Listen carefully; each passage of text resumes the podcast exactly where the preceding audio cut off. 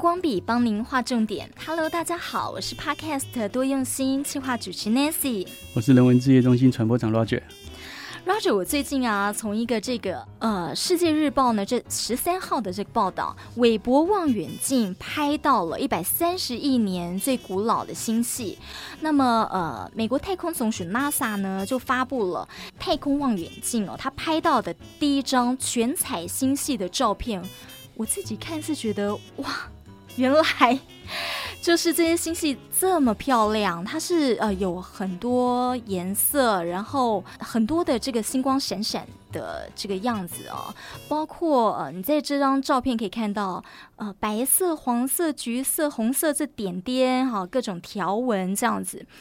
那他就说呢，呃，这只是宇宙的一小部分哦。这些光在一百三十亿年前发出，那现在被这个韦伯望远镜拍到了，这个等于是说回溯到了几乎啦，几乎回溯到了我们宇宙的起点，因为它拍到是一百三十亿年前，而我们宇宙的起点呢是在一百三十八亿年前发生这个大爆炸。对，这个是推估的啦，就是宇宙大爆炸理论，他们呃。经过模拟这样预呃推算，大概是预预估这个宇宙的大爆炸起源应该是在一百三十八亿年前。那这个韦伯望远镜呢，其实耗费了非常多的时间跟费用。嗯、那它打到这个外太空上，其实也很远。那在韦伯望远镜之前，其实大家如果有听过一个叫做哈勃太空望远镜哦。哦，嗯嗯，对，那哈勃太空望远镜其实离地球好像大概是六百公里左右，嗯，那可是这个韦伯望远镜呢，它是啊一万五千公里远离地球，那它被打到的这个点呢，我觉得是很好玩，那也值得跟大家分享。它其实是把它放到这个我宇宙上，我们叫做这个拉格朗日点的 L two 这个点，那这个点呢，其实它就是呃，你可以把它想做是呃太阳、地球、月球啊，再来就是这个 L two 点。那因为它距离很远，那它为什么会这样做？因为它这样子的话会保持一个稳定的这个移动，它也不会让这个太阳打到这个地球或月球的这个影子打到它，所以它其实是一个在宇宙中不会被这些阴影遮到的，它就可以比较呃。第一个是稳定啊的运转的轨道，嗯、第二个是等于是类似没有光害，它在做拍摄。因为其实宇宙的光哦，光其实一直走会衰减的，嗯、呃，所以你看我们要接收到这个一百三十亿年前的这样的光是多么远的进来哈，这光的速度是非常的快，所以它在接收的时候其实是非常细微。的这些能量，那它所以它的精密度啊，这些都非常高。而且这一次呃，据报道来讲，这个韦伯望远镜呢，它非常强调的就是这个红外线。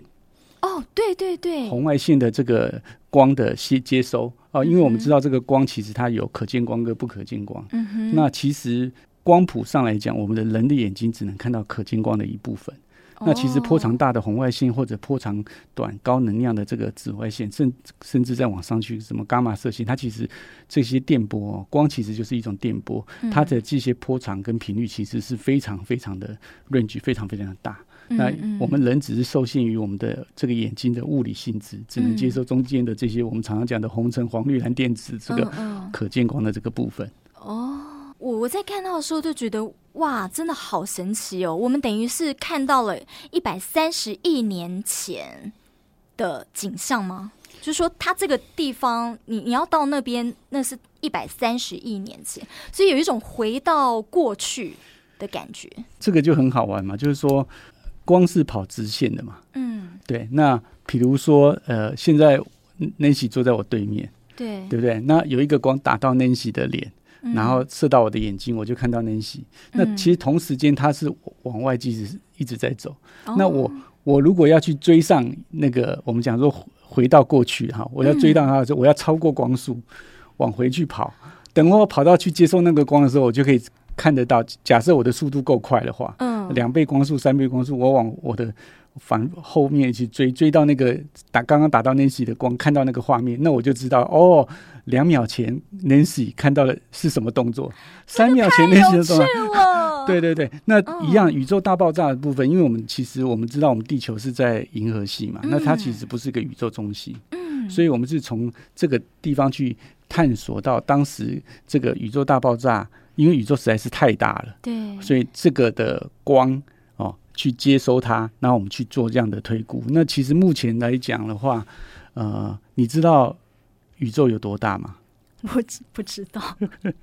呃，我们来可以看一下哈、哦，这个、嗯、我们预估啊，我们可以看一下这个 Wiki 的资料哈、哦。嗯，二零一六年哦，有修正哦，可观测宇宙中的星系哦，从预估两千亿个，建议增加为两兆个。嗯，你知道一个星系哈、哦，嗯，多大？像我们在的所在是银河系哈、哦，嗯，那我们现在知道我们在太阳系，太阳系只是银河系里面的一个小点。嗯，所以你就会知道这个距离实在是无限量哦，嗯、甚至呢，全宇宙的恒这个恒星的这个数量啊，嗯、在预估算起来啊，比地球上所有的沙粒还要多。所以佛经上面讲说这个无量数啊，恒河沙其实是很有道理的嘞。嗯，对。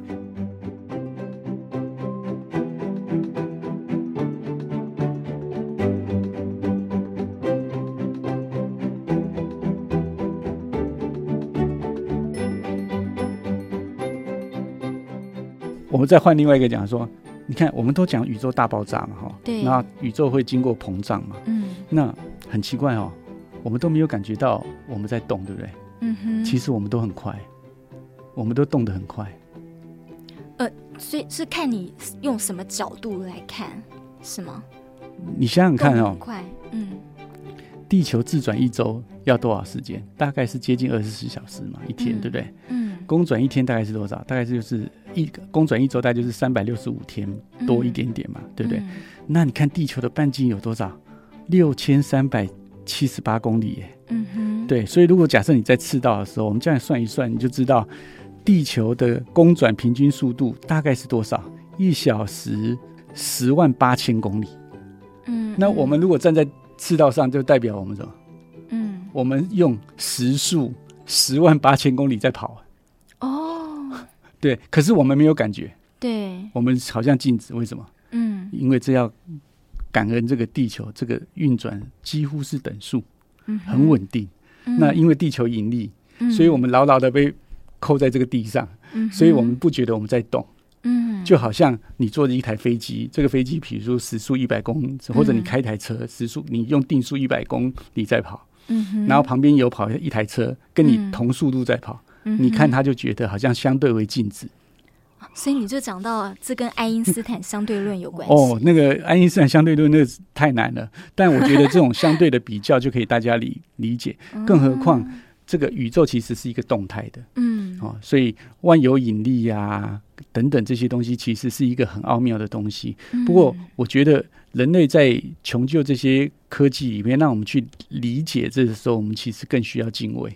你看，我们花了多少钱去做这样去去了解这个宇宙的这样子，所以以前常常会有很多这个好莱坞的这个科幻影片嘛，对，都在讲说外星人。对，你觉得那些啊？你觉得有没有外星人？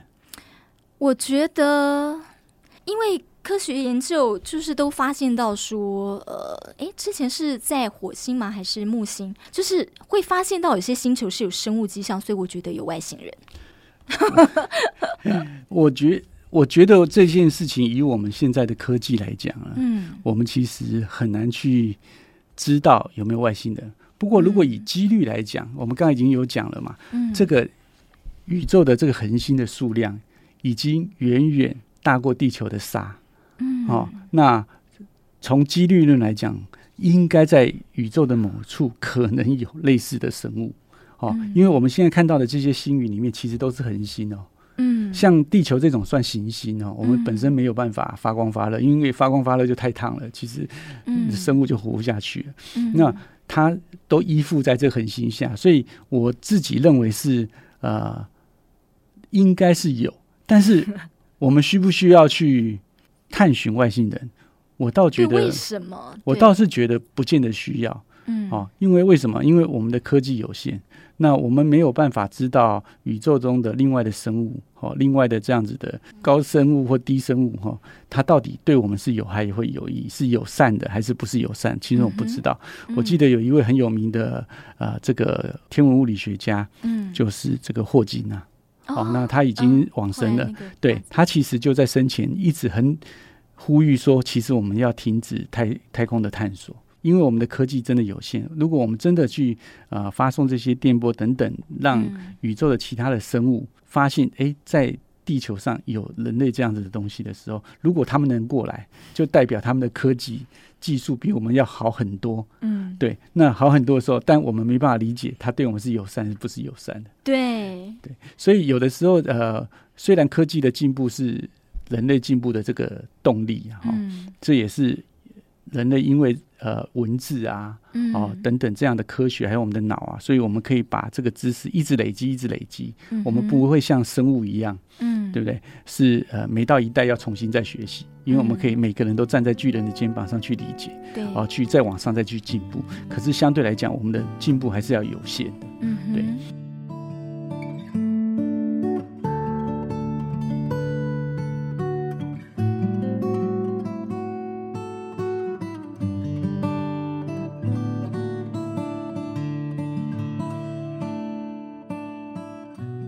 记得呃，前一阵子还有一个报道，那时应该在这个新闻荧光笔也跟人家报道，太空人在宇宙小小的一段时间，骨质就很容易流失，骨质疏松，嗯，对，所以你可以看得到，所以我们要做这种长途的旅行等等这些，到目前来讲都其实是很困难的，嗯，那所以我们是不是需要花那么多的力气在？这个上面去，我想我们可以了解宇宙，了解自然，但是我们是不是要穷究像一些科幻片一样去去寻找这件事情上，其实呃真的是值得大家好好的诶茶余饭后来思考一下。对，就是我看到这些科幻片，还有 NASA 每次的这个发明，就是说你这些太空人送上太空的过程，还有你送上去之后，你都是冒着生命危险，你可能不知道你会遇到怎么样的阻力、阻碍，还有这些外太空一些辐射，对，然后就像我们平常我们接收这些三 C 产品，不是都讲说辐射，然后这些电波就是对人体的健康影响很大嘛？对，其实你想想看哦。地球哈、哦、之所以那么生生不息哦，除了它这个位置刚好就是那么巧合好以外，其实有一件很重要的事情就是大气层。嗯嗯。因为大气层，因为这个云水，其实它帮我们过滤掉、阻挡掉很多这个射辐射射线。所以这为什么这次的这个这个望远镜呢，要送到离地一万五千公尺以上？其实那个地方不会有。如果我们把太空望远镜放在地球上的时候，嗯、其实会有空气，嗯、会有云，嗯、会有雨这些去遮挡，嗯、所以它在接收这些微弱的这些红外线，它接收不到。嗯、相对来讲，这些东西大气层就是保护了我们。嗯、所以太空人跑到宇宙上来，第一个当然你到了宇宙上是一个真空的状态嘛。对。所以任何有一些计算自出问题的时候，其实你根本就是在那边叫天天不灵，叫地地不灵嘛。所以，我们都要要求很高的可靠度。但是，万一出了状况的时候，其实啊、呃，致命的事故就很容易发生。那同样的道理，你在这个宇宙中的时候，你没有这些保护的时候啊，不管这个太空射线、辐射等等等等，它的接收的这个量，直接接收量就可能会变得比较高。嗯，对，那还有一些是我们未知嘛。嗯，其实很多的科学，它是间接在建筑在这些先贤先烈，他们当时用生命去换来的。我们举一个例子，比如说居里夫人。嗯、啊，居里夫人她虽然发现了这个 X 光，对不对？嗯。可是她也因为发现不知道它对人体有害，嗯，所以她因为她这样子而而生病嘛。嗯哼。对，所以其实我们真的有现在这样的知识，我们其实也要很感恩这些。人的努力的付出，哈，那就其实就这个这些太空人来讲，其实他们不只是这个体力好。我讲体力，你看他们要经过多少这个肌力的训练啊，旋转无重力以外，他们其实还要很多，还要是科学家、工程师，他们也可以在上面去处理、去解决，对不对？对。那我们从 Wiki 来看，你看这些从以前到二零一八年，你看这些太空人员有十八名。在太空飞行中献出自己宝贵的生命，嗯，对，所以其实他真的是蛮高风险的。不过，也就是因为有这些人，他抱有这些梦想啊，去努力去追求，那主力，所以我们才会有现在这么多的知识啊，能够去累积。那当然有很多的技术，其实是因为我们现在的这些电脑，嗯，然后积体电路的发达，所以有很多的这些运算。现在都可以用呃高速电脑去帮你运算，所以我们可以为什么现在这些呃。发射器也好，这个望远镜也好，我们要送到哪里？经由这样子的运算，因为我们的科学越来越好，我们这些模拟就越来越好，所以我们就可以比以前更容易、更安全的方式把这些东西送到我们想要的地方，也让我们的这个太空的知识呢，啊、呃，越来越好。那同样的，那这些不管 NASA 也好，不管这些欧洲的太空总署也好，各国的太空人员，他们也。愿意把这些的影像，哎，传给我们，让我们现在人可以更能够看到宇宙，哦，更能够了解到自己的渺小。我想这些都是太空的进步，那也是让我们可以更了解这些宇宙的起源。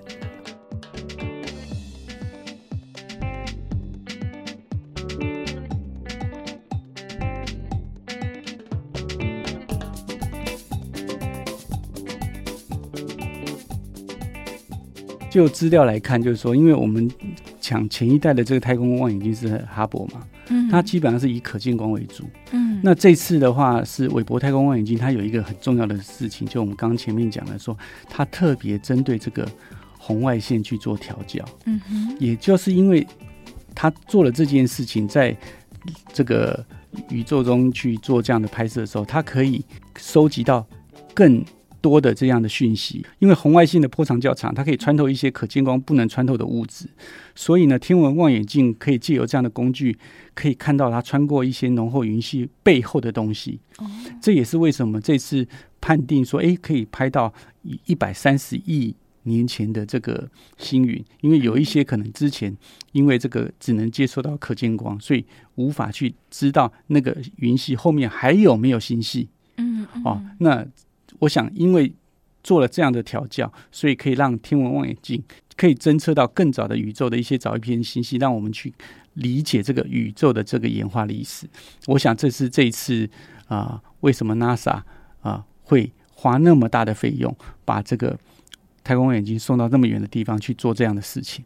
哦，就是他们的这个意义这样子。对，其实各国来讲，我觉得这个天文学哦。其实是一个很好的这种世界大同的一个概念，哦，因为任何一个国家只靠自己的力量去做这个天文的探测，其实都很费用很高，嗯，对。那可是呢，如果大家合作的话，其实呢，这些资讯共享的话，其实可以让人类的这些对于这个宇宙的知识可以更理解。所以很多的这种国际太空站啊，这些其实他们都是共享的。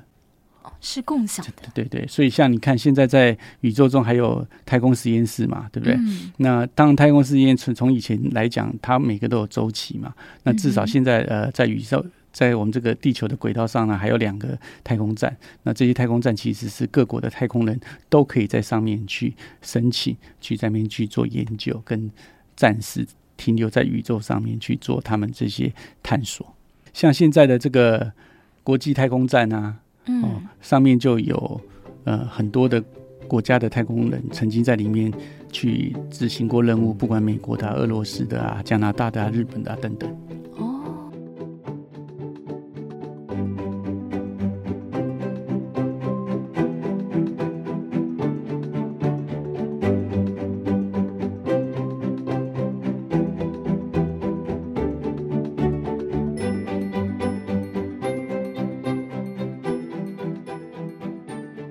那些啊，我想哦，我们大家都看到了这个韦伯望远镜这次拍下来的那么多的星系，那你也知道这个东西它会越拍越多。对对，那当我们看到那么多的星系啊，像我们不是天文学的这些人，我们是看一个热闹。可是呢，我相信对于这个我们所有的科学家在探索宇宙上，其实会有更大的这些进展。但是不管怎么样来讲，我想。我们都要保持一个心态，就好像我们今天的节目里面讲的，光这些宇宙的恒星，它的数量就超过地球的沙子了。嗯，对，更何况还有很多行星啊、流星、小小陨石等等，所以宇宙是多么的浩瀚啊！那我们何其有幸，在地球这个星球里面的啊小小的这个录音室去做这样的节目，对，这我想就是珍惜一个缘分。所以，呃，古语有说“敬天爱地”哦，其实真的是一样。我们其实要保持的，我们可以去理解它，但是我们其实要穷究，而且也要感恩，我们可以活在这个世界上。而且你看，我们还有知识，还可以讨论。就像呃，孔子说嘛，这个“登高必自卑，行远必自呃”。一直而一样嘛，所以我们看到宇宙这样天体的这样浩瀚的时候，我们真的更应该要感恩惜福。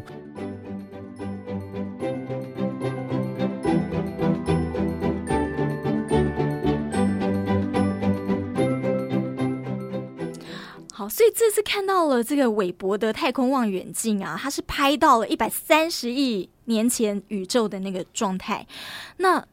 诶，我们不晓得这个其他的这个星球上是不是也有人也从望远镜拍到地球上的我们，所以呃，好，我们都要好好珍惜我们能在这个地球上呢，呃，运用这些资源，然后呃，很好的生存生活。对，相信自己的渺小，才会把握自己的这一生，好好的把握光阴。我想，这是我们今天跟大家分享的这一则新闻。新闻荧光笔。提供您观点思考，我们下回见，拜拜，拜拜。